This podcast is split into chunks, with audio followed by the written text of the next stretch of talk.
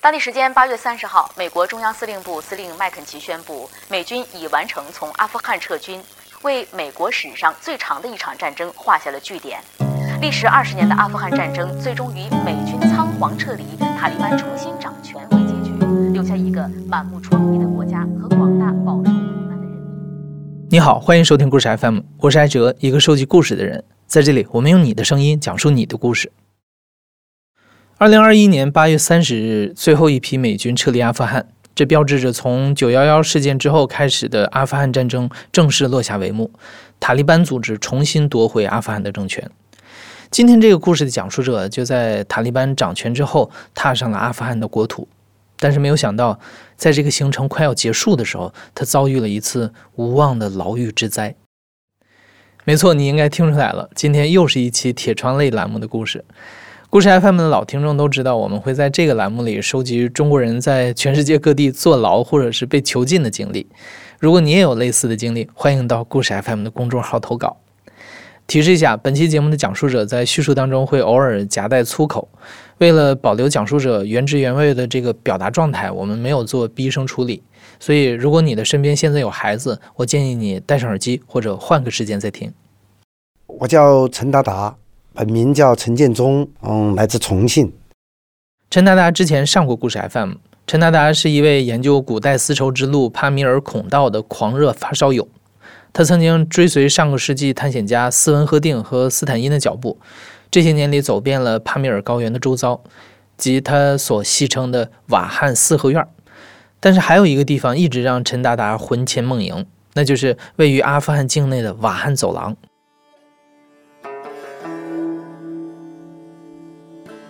瓦罕走廊是阿富汗东部东西走向的一个狭长地带，和中国的新疆接壤。这里是古代丝绸之路重要的通道。陈达达一直想去这里看一眼，但是因为过去这二十年里阿富汗的政局不稳，恐怖袭击不断，这就让旅行者望而生畏。陈达达也一直压制着自己对瓦罕走廊的向往，就往后压压压，一直压到就是二零二一年塔利班上台，然后美国军撤走。然后他们建立政府的时候，我觉得这下有希望了，我应该过去了，就这个样子。因为以前的恐怖分子现在成了当政者了以后嘛，那么我想呢，呃，那么其他的恐怖分子呢，呃，再怎么凶也没有塔利班以前所宣扬的那么凶。所以说呢，这就是我的一个呃巨大的成因。另外呢，疫情也结束了，所以说我决定，呃，不管那边呃正在发生什么啊，或者是将来会发生什么，我都不管不顾啊，必须去。陈达达是今年的五月十五号出发的，他先在新疆的塔县停留了两三天，然后就经红旗拉甫口岸进入巴基斯坦，穿越巴基斯坦之后呢，又经过白沙瓦进入阿富汗。进入到阿富汗境内的时候，陈达达形容到处看起来都破破烂烂的，但是阿富汗的人很可爱，即便是塔利班也不会为难他。塔利班的一个标志，先说一下，就是从这个关口，还有你们在电影上或者是一些媒体上看的塔利班的一些标志，就是一个一一个头巾啊，然后呢穿个背心，然后一般呢就是穿那种深色的那种，有我们说的叫啊马甲夹克那种，啊那那个穿个拖鞋，他们的还有一个标配就是他们的 那个 AK 或者是冲锋枪，这就是他们的标配，这就是塔利班，哪儿都是一样。在阿富汗境内，陈达达形容塔利班设置的关卡是三步一岗，五步一哨，一路上到处是检查。几经周折，他抵达了瓦罕走廊所在的巴达赫上省。我到巴达赫上的第二天就发生了爆炸案，而且这个地点呢，就是我下车的那个马路的对面。是炸的谁呢？炸的他们的省长，啊，炸死的是副省长，副省长。而且你看他炸他这个省长，他知道他什么时候上班，走走什么路线，在哪儿炸的他。我操！我从那边回来的时候，从瓦罕从帕米尔下来的时候，我就知道了，炸死了。更要命的是，我回来的前两天，又有一个爆炸案，八号，又又一次爆炸案，炸爆炸的谁呢？就炸这个省长的葬礼，也就过了六天。炸的这样葬礼把谁炸死了？就巴达河上的警察局长又炸死了。在这个时候，他是不是全民皆兵？作为外国游客，陈达达要避免惹上麻烦，他想尽快离开这个是非之地，于是他到了附近的阿富汗第四大城市马扎里沙里夫游览了一番，然后从马扎里沙里夫回喀布尔。但是当他买票的时候，发现机票没有了，他就包了个车。按理说啊，陈达达如果坐飞机的话，肯定就没事儿。但是包车呢，就会沿途经过几个省份，就存在被查证的风险。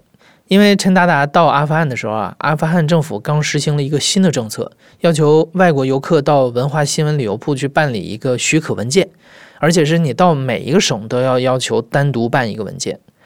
陈达达此前游览巴米扬这些游客集中的地区的时候，发现他们对这个许可文件的检查并不严格，所以他也就没有严格的去在每一个省份都办理这个文件。这就注定的让我后面出事，就埋下了伏笔。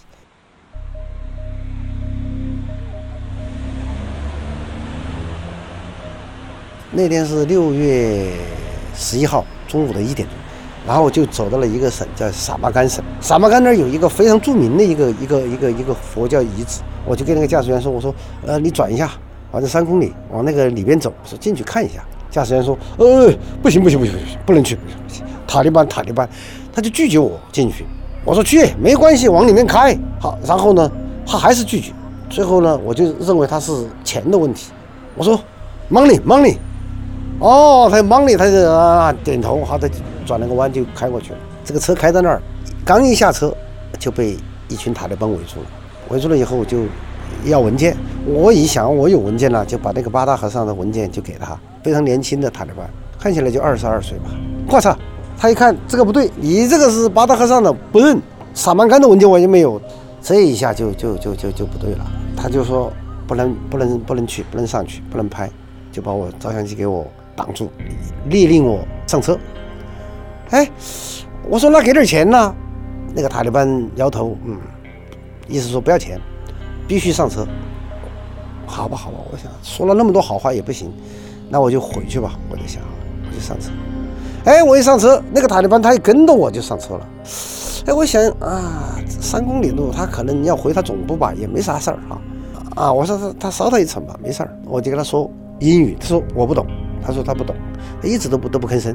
然后，嘿，这一开车开到一个路边，刚好那个地方有一个岗哨的时候，我以为他下车都要走，结果他一下车，手一招，一下子这个岗哨里边就冲出四五个那个塔利班，四五个，我吓了一跳。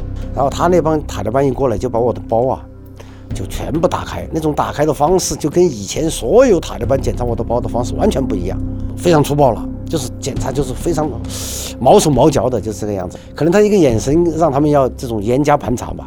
但是我没下车，然后在这个包里边就查出我的一个呃无人机，然后这下就就就就他们就觉得不得了了。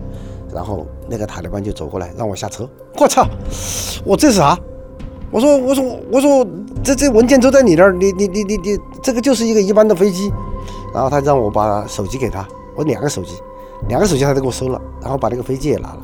好，然后呢，他就让我在他那个岗亭那儿休息一下，然后他就拿着我的东西，就进了他们那个军营的大院里面。我等了好长一时一段时间就没没有消息，我还得跟他们有那些塔利班聊天呢哈。啊，再过了一会儿，哈，有一个塔利班过来的通知我，让我进去进那个军营。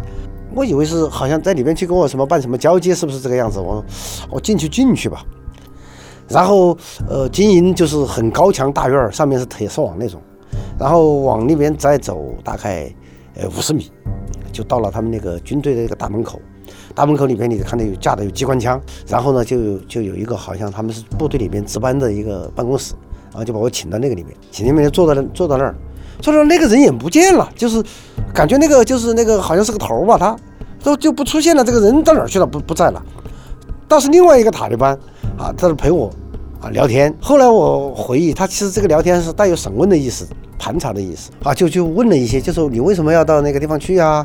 哈，我为什么要到巴达哈上去呀？你为什么两个手机啊？就是哈，就大概问了那一些莫名其妙的一些东西。他也不是审问你，就陪你聊天那种，但是就是把你控制到那儿，好像不让走。每当陈达达问他们我什么时候可以走的时候，他们就回复 five minutes, five minutes。就这样，一个五分钟又是一个五分钟。陈达达在这个军营里，从下午一点一直被拖到了傍晚四五点钟。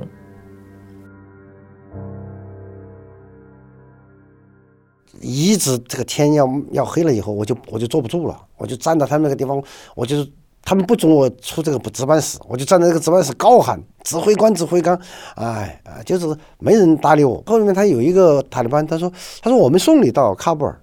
哎，我觉得还行呐，好，这个样子。他过一会儿了，他又把那个我那个车那个驾驶员又又又叫进来，那个驾驶员就非常委屈啊，进来就哭啊，就是什么挣点钱不容易啊。那个驾驶员是塔吉克人，好，我也安慰他，我说我出去了以后加倍给你钱，就怎么怎么样。呃，正在他哭的时候呢，呃，天要黑了，那个突然一下啊，带我到那个军营来的那个人就出现了。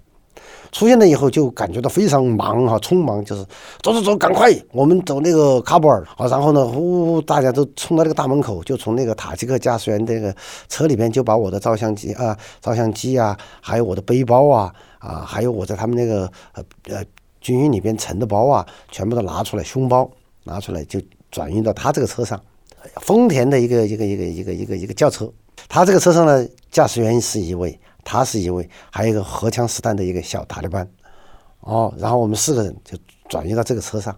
我当时在那个路上，我在想，我这这这带我到喀布尔干嘛呀？我操！但是我又想，反正我要到喀布尔，你送我出去吧，是不是要见见你们的那个 commander，就是指挥官？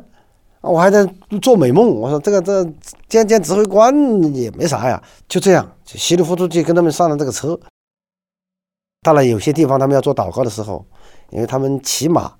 都是五次祷告，所以说一路上他们就有一个人呢有意无意都是把我盯住，然后呢轮流去做祷告，轮流去撒尿，轮流去吃东西，都是这个状况。我们晚上走吧，大概开了十来个小时，十一个小时，十一个小时。呃，到了那个喀布尔的时候，大概六七点钟，早晨六七点钟就进了一个大楼，办公大楼，均匀的办公大楼。待会儿跟你讲它是什么大楼。到一个大楼的一个二楼。他们就去敲门嘛，啊，敲门呢，可能那些那些人都还没睡醒，然后最后敲敲响了一个门了以后呢，就出来两个一高一矮的两个，我认为是塔利班，那两个人呢就把我带到他们睡的这个房子对面的一个房子，那个房子呢是有一个铁门，铁门进去呢有一个还有一道那个木门，那个进去了以后呢，它有旁边有一个写字台，呃，塔利班做了一个移交，就是两台手机，一个飞机，一台相机，好。还有那个包，好，另外一个塔利班呢就多登记，就是啊啊二千二百美金啊这些东西，啊给我写了个条子，这个条子都搁在那个桌子上，然后转身他们三个人就啪嚓就出门了，出门一下嘣那个门嘡的一下关了，然后外面又嘣的一下那个铁门又关了，我突然一下感觉不对，我操，这下发现好像这个应该是。就像像在中国的那种派出所，或者做了那个到那个刑警支队被关起来了那种感觉。耶，我这哎我我就开始梆梆梆砸这个门嘛。哎，我说开门了，开门了。我说这个这个这个搞错了，我操！砸这个门的时候呢，突然一下从那个里面又冒出一个人来。那个房子里面还有一个人，钻出来，嘘，就给我那个就说不要叫，不要叫，不要叫。后来我以为。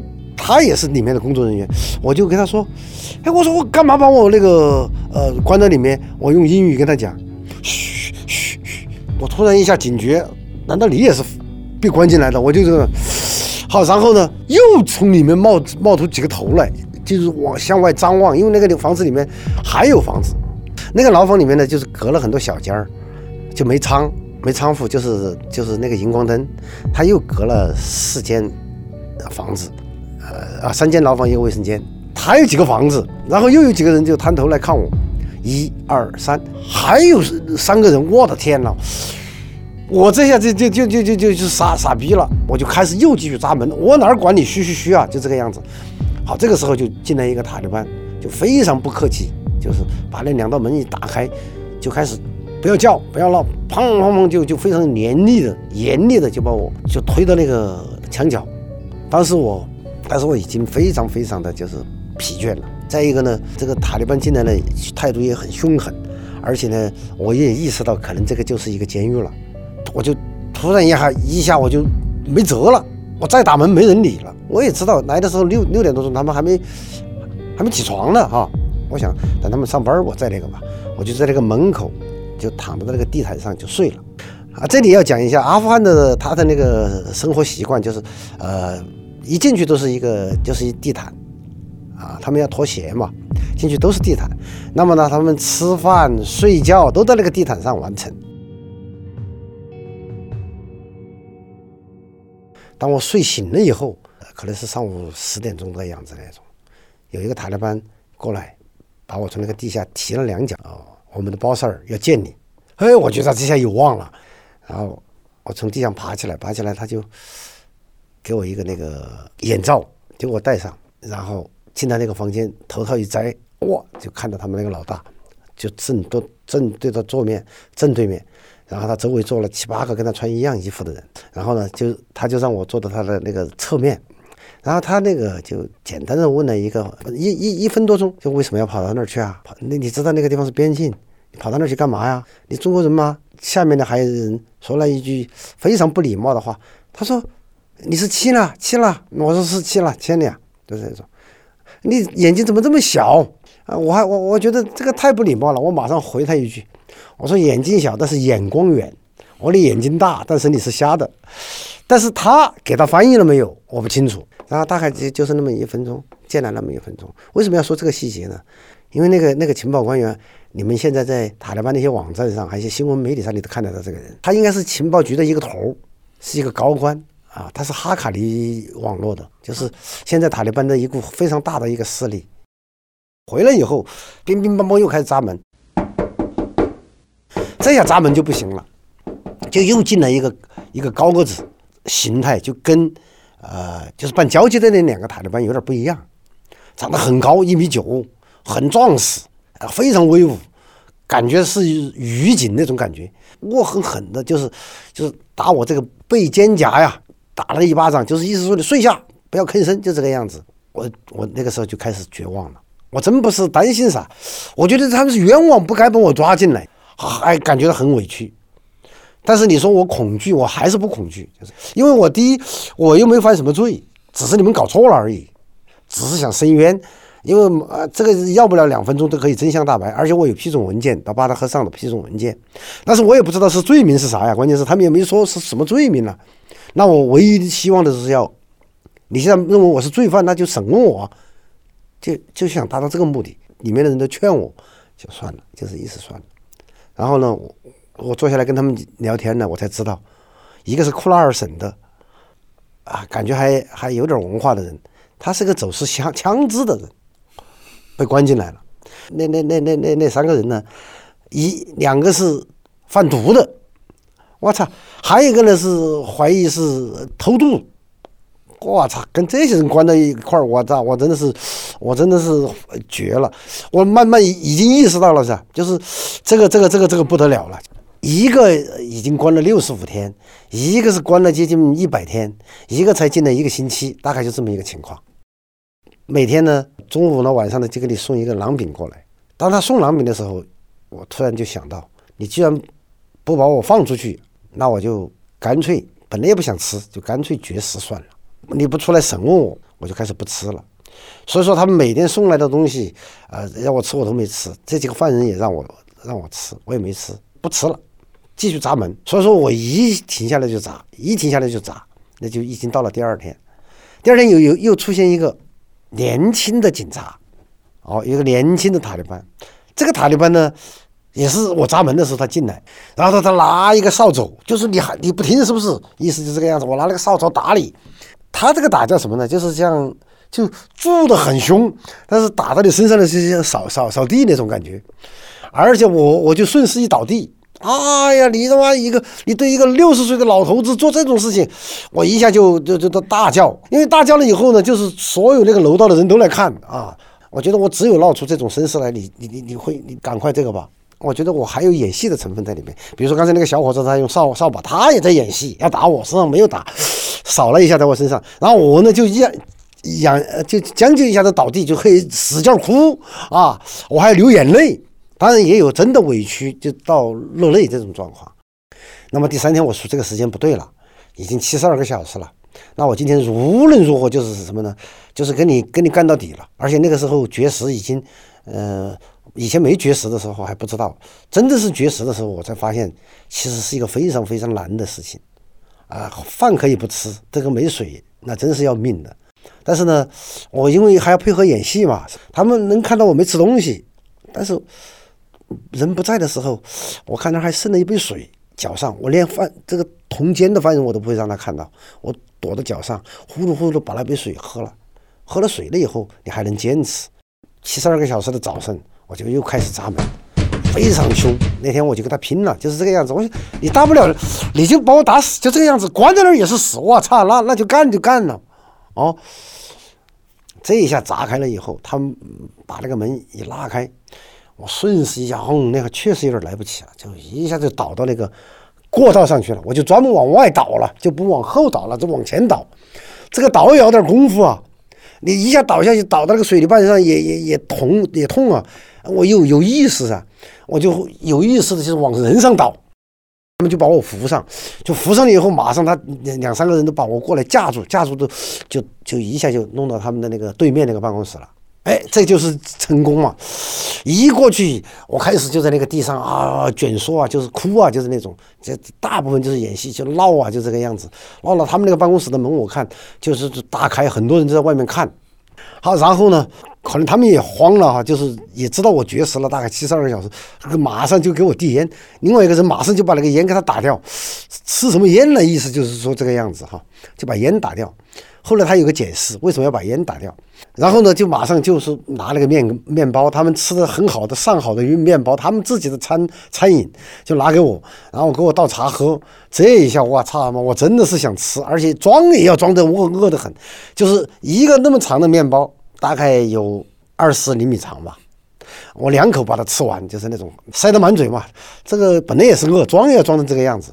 哎，还流着眼泪在那儿想，哦，好，就是喝了两杯水了以后，好，另外那个，请记住，就出现了先前说的那个高个子塔利班，然后呢，他就在他那个手机上都用他的这个语言写了，翻译成中文，中文的意思是写的是什几个什么字呢？就是气氛已经到了，到位了。我不会去抬眼看他，但是我一看到这几个字，我就觉得这个人是个内行。我有演戏的成分，我刚才跟你说了嘛，人家这个话都已经给你说了，面包也给你吃了，也没有把你关回去了，那那我就也就不装了嘛，好，那就就就稍微平息啊，平息，然后坐下来，好，然后他又给你写了一句，我们开始审审讯，好，这个时候他就把那个烟，那个高个子警察就递过来给我抽烟，然后呢又给我写了一句，他说空腹不能抽烟，所以说。当时没让我抽烟，先吃点东西，就这个样子，让我平静下来。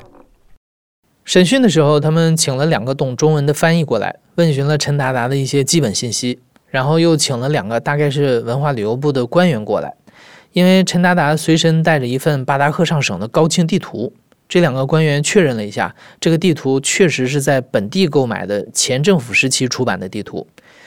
陈达达这才知道，他是被怀疑成了间谍。而他现在所在的这栋建筑是阿富汗情报部门的大楼。七八点钟了以后呢，呃，慢慢这些人呢也就散散开了。散开了以后呢，这个高个子的那个审讯我的那个那个官员，然后他就写了一句话，写了一句话，就是说，呃，对不起，塔利班没受过多少教育，没文化，让你受委屈了，他们敌我不分。然后他写了这句话，你注意他一个手势。翻译给我看了以后，他抬眼望了一下他周围这几个同事，马上就把他删掉了。然后这个细节呢，都马上就告诉我，这个人来审讯我，而且还说我，呃，你气氛到了，不用再演了，就这个意思吧，哈。那他其实不是塔利班，纯粹的塔利班，但是呢他们是在给塔利班政府工作，要么就是前政府留下来的，要么是外聘的。这是给我提示我，就是他们实际上内部也有 不同的一些意见。至少啊，那我说我我什么时候走？我说你一定要把我喊大大使馆的人来呀。好，他又给我写了以后给我翻译，大使馆的人啊马上要来。我说我什么时候出去？他说可今天就可能你要出去。好，又坐到那儿又聊聊聊聊聊聊聊，结果呢没来。然后他跟我说，他说可能是他们的 boss 他们的头嘛和大使馆他们你今天就是有有什么仪式，可能没有没有来得了。他说今天不出去，明天肯定出去。那还有什么要说的吗？这不用再演戏了吧？好，面包也吃了，神也生完了，怀疑我是间谍，而且也说了塔利班他们没文化，让你受委屈了。那那那今天晚上和明天也没什么差别，他就让我回到那个原来那个牢房里边。刚一坐下来，还没坐到两分钟，好，我就看到那个高个子那个审讯的那个，就跟他们好像像一个领导似的人说了两句，啊，那个人告诉他怎么怎么样，好，然后他就叫我出来，我还没屁股还没坐稳，他就出来，出来他说把你换一个地方，意思说舒适一点。哎，我觉得什么，反正关这边那那那关这边不是一样嘛，反正明天就要走嘛，是不是这个样子？就没问题。结果一会儿就上来大概。三个陌生的面孔，塔利班就把我押到呃哦，这里有个细节，他还当时给我那个，当时给我从我的包里边拿了五百阿里给那个带我走的那三个塔利班，意思是买点东西吃，改善一下伙食这种样子吧。然后他们就在路上给我买了买了西瓜，然后他们把我送出那个情报大楼的时候呢，他是戴了戴了头套的，不让你看周围的。然后他们押押送我的时候，啊下楼，然后左转右转，然后哦那个喇叭声音哦过了一条大马路，大大马路过了以后，然后嗯有一个小巷子，小巷子过去以后，好像就到了一个大院儿，到了一个大院儿就把我头套摘了以后，哦是一个独栋的一个房子，这个独栋的房子呢就在一个居民区里边，然后呢它是三层，地下一层，呃中间一层，楼上一层，然后就把我丢到那个。第二层进去那个一层了以后呢，呃，对面呢就是塔利班的休息室、看护室，他们塔利班都在那儿睡觉。送过去，他们不是买了西瓜吗？当天我还觉得高高兴兴的，我以为是吧，这下都是哥们儿了哈，都可以称兄道弟了哈，啊，就把西瓜吃了。我都，呃，我坐那儿还准备跟他聊天，结果呢，另外一个警察就说过去过去，对面就把我叫对面，我都在对面这个房子。丢进去，那里面也有两个犯人，但是我进去一看，我就傻眼了。那两个犯人是脚镣手铐全部是戴上了，我操！但是呢，他是相对可以宽松的，是一个院子里面可以自由走动的了。耶，我觉得很奇怪，把我干过来是不是不不是不是要走吗？我想可能他们是不是领导今天可能有什么事儿耽误了？那好吧好吧，也就在这边临时待一晚上吧。然后以为第二天就要走，那第二天就到了噻。这这睡一觉，第二天不就第二天了吗？嘿，这一天等下来怎么没有没没消息啊？我操！就是在那个大楼的，就是我们那一层，它有一一个卫生间。当你开门要到那个卫生间去的时候，突然一下，那个狱警就告诉我，你不能直接去，你要敲门。然后呢，我们想问题一般是怎么想的？我操！哎呀，人家也忙，哎呀，给点时间，你别那么着急哈。人家就干脆安下心来，好了，就跟这两个人，首先两个狱友聊天。这两个狱友呢，一个是呃伊朗，从伊朗过来的，逃过来的，就是没有护照，他是四十岁；一个是呢哪儿来的呢？土库曼过来的，二十七岁，他也是 low possible，low possible 就说明是偷渡逃过来的，就是这种。然后伊朗过来那个人呢，受过教育，他是个医生出身，没省就没西嘛。就这个人给我的帮助非常大，他又懂普什图语，又懂波斯语，他还懂英语，所以说这个人起了非常关键的作用，就让我这八天里面，他最后在里面起到了一个缓冲、翻译和帮助的一个作用。但是哈，他给我另外一个感觉就是什么呢？他不是一般的偷渡的人，因为我在跟他交流的时候呢。一说到那个他们国内的一些政治动荡的一些事情，当然涉及到他们的国家领导人，那那那他是咬牙切齿的，说他们是贪官，说他们是就是整个家族控制了，然后呃这个国家，所以说我感觉他就是一个就是一个政政政府通缉的一个人，他参加了那种反政府呃呃那种游行都逃出来的人，另外那个呢。那个、那个、那个、那个人呢？年轻的那个呢？就是那个梅西告诉我，他说他脑子有问题。他们两个有个最糟糕的一个动作，就是天天的抓狮子。我操！而且他又不回避我。他那个房间有点大，他们在那头，我在那头。但是那个抓久了以后，你自己身上都要抠那种感觉。梅西呢，在里边被关了大概三百天了，将近一年了。然后那个土库曼呢，大概是六十多天。而且他们都是已经就是说定了性的，就是监狱犯人，就是戴着脚镣手铐的。但是这边的狱警呢，可能那边打了招呼，就是要对我好一点，可能是准备要放出去那种。他说态度还是蛮好，但是他是按犯人的级别来管理的。陈大大进到这栋房子之后，和这里的看守们关系还不错，尤其是看守当中有一个十九岁的男孩，对陈大大非常的照顾。陈达达也作为长者，劝这个孩子要去学习语言，不要再参与战争。被关押在这栋房子里的其他人都是戴着手铐脚镣的。陈达达到这里的第二天也被戴上了手铐脚镣，但是仅仅一天之后就被取下来了。陈达达猜是上面打了招呼，告诉看守他不是犯人，这样陈达达就拥有了比其他人更多的自由。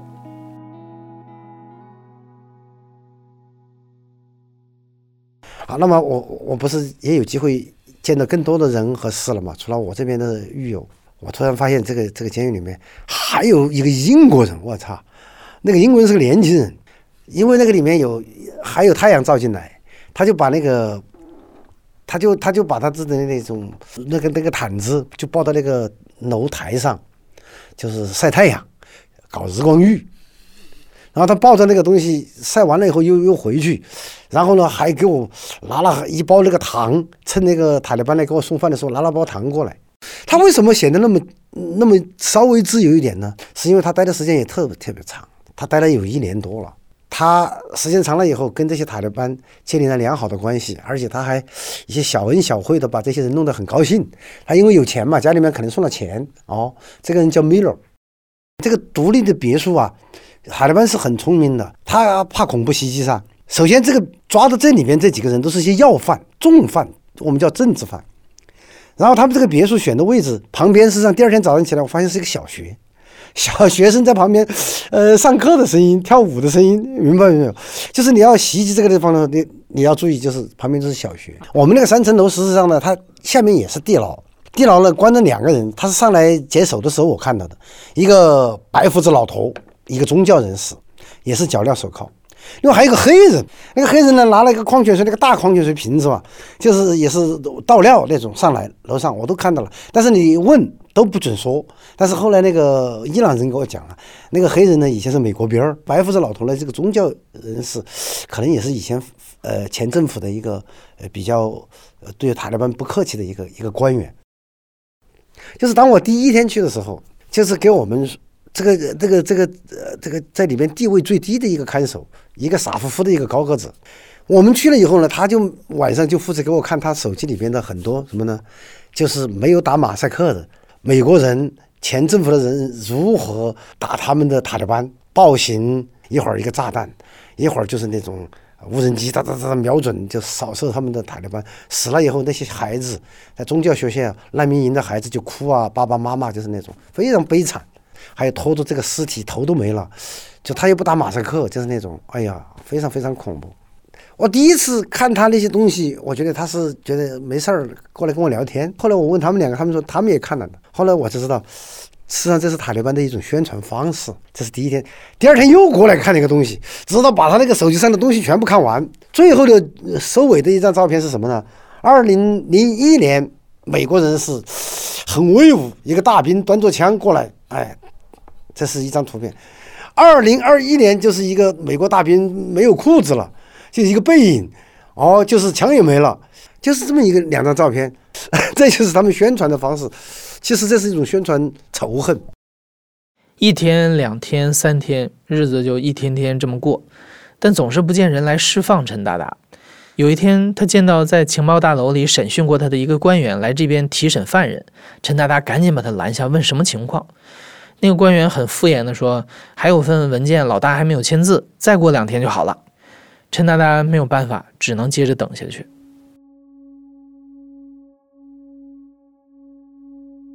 人在里面很焦虑，想家里面的人是怎么想的，外面是怎么一个情况？说我没罪，把我怎么为什么又关到那儿？我觉得到了第七天的时候，因为我老是在记时间，记时间，我觉得不对了。因为那个小的，呃，情报官员过来说还有两天，那不就过了五天了吗？我就有慌了，慌了以后我就开始又我说那只有一个办法，又绝食。那天我就非常的就是本来大家都还一团火气的，他们还给我烟抽啊，买烟给我，然后我又开始绝食嘛。连我那天呢，就是他们还是不理不睬的，我就拿那个脚镣手铐自己给自己套上。我说你不把我送回去，行了噻，这下安全了噻。因为上面打了招呼，给他们不能给我戴脚镣手铐，而且要把我肯定要好一点。然后我自己把镣铐戴上，这这下他们傻逼了，我操！好，那一下就是他们就慌了，慌了就就就确实也给我打了电话，就打到那边情报官情报局去。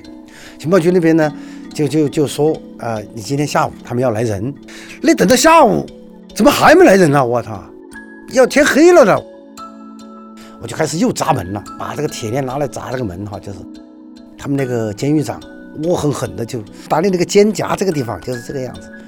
只有他一个人动手打，就是标准的一个塔利班，一个农村出来的一个人，看着很憨厚，但但是呢，就是最后动手的时候还有点恶狠狠的这个样子，其他人都不愿意来来来管这个事儿，就这个意思。就那天就就就感觉就是到了下午，我都觉得有点绝望了。我操！突然那个梅西告诉我，接你来了，接你来了，我都有点不相信接我来了。我操！因为有个仓，他看到先看到，因为前面有个大院嘛。那个车来了，情报局那个年轻官员就来了噻，一过来就把几个狱警也叫过来，来来来来来来来来，交接东西，就是这就是把这个，这是你的包，好，这是第一件事情，啊，第二件事情这是你的两个手机哈，第三件事情啊，这是你的相机啊，没问题。然后完了以后呢，他就说赶快走，赶快走，就是那种风急火燎的，我都没有缓过神来，就是这种，这个幸福来的非常突然那种哈，就是。然后完了以后，我我起来就要走噻，还是跟他们告了个别吧。告了别，我又去跟那几个还有几个看守也告别吧。我看到那个典狱长又坐在那儿哈，他还有点不好意思，因为他啊昨天还那个呃跟着我那个样子，我也觉得没关系，还是跟他拥抱了一下啊。包括那个小狱警，我都说一定要给我打电话等等之类啊。然后他就风急火燎的，就是因为要下班了嘛，他就把我车车上车，就喊我走，就回到他们那个情报大楼嘛。然后他就把这些东西交接我，交接我了以后呢，就就就就没有问题哈，就就签个字，然后这就。这就走了噻，从那个大楼里边，哎呀，那些人都来，可能那那那栋楼的人，因为大家都知道那天我闹得很凶嘛，大家都来看热闹，啊，这一个中国人就这样就走了嘛。他都要送我到哪儿呢？就送我就是啊大使馆啊，中国大使馆，呃，过来了就是侯主任，哎，那个人呢也蛮好的，就是我们大使馆已经降级了嘛，那边是一个临时代办，侯主任在那边作为领保人员在那边临时。驻扎嘛，然后呢，他就打了个电话，请那个华人区的一个，我们就是一个一个一个宾馆的老板叫庄姐，就过来把我接走了，就接到那儿，接到接到他那边去呢，然后给他打了招呼，打了招呼呢，就说什么呢？尽快离开喀布尔，哎，不要再出去了。后来在酒店庄姐那个地方住了两个晚上，然后呢，买了一张就是转，呃，伊斯兰堡，再转曼谷，再转成都。然后再回重庆，确实就是整个整个人精疲力尽，就是当你上了飞机以后，你才觉得彻底的安全，这就是整个的过程。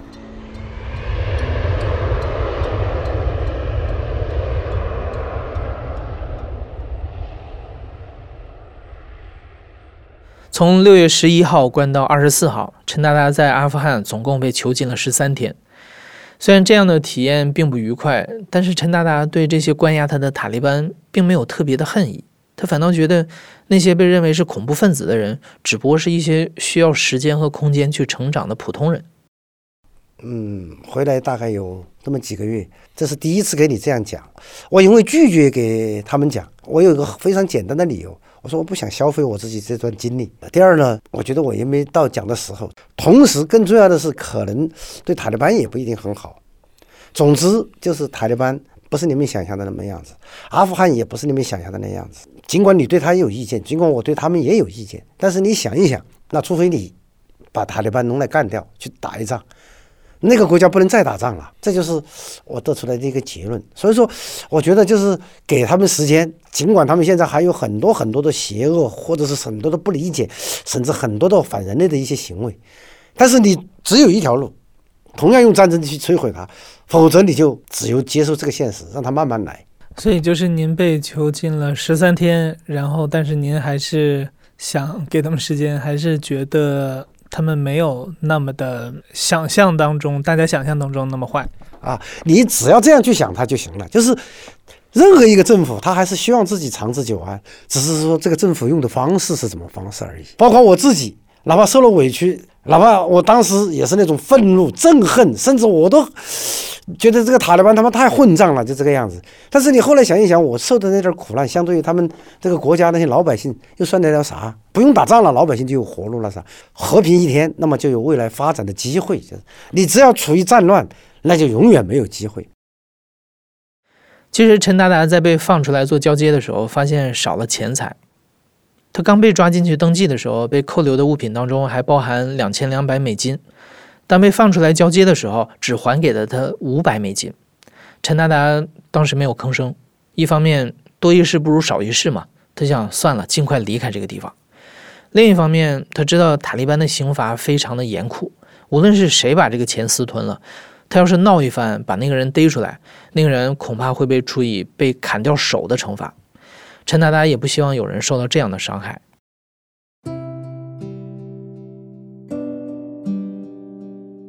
最后，我觉得我还有一点就是要要要要给我们呃中国的一些呃朋友建议，就是阿富汗呢确实不适合旅行，目前不适合旅行，它至少还处于一个暂时的一个一个一个一个一个一个一个呃状态。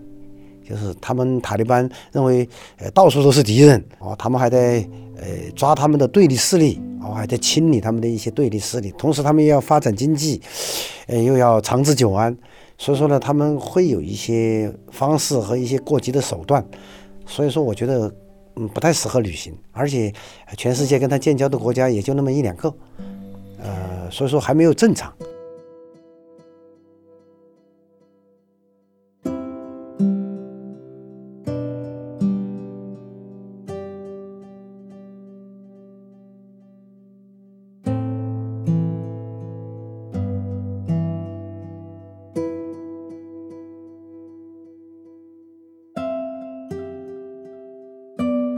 现在正在收听的是亲历者自述的声音节目《故事 FM》，我是主白哲。本期节目由我制作，声音设计桑泉，实习生杜浩言。感谢你的收听，咱们下期再见。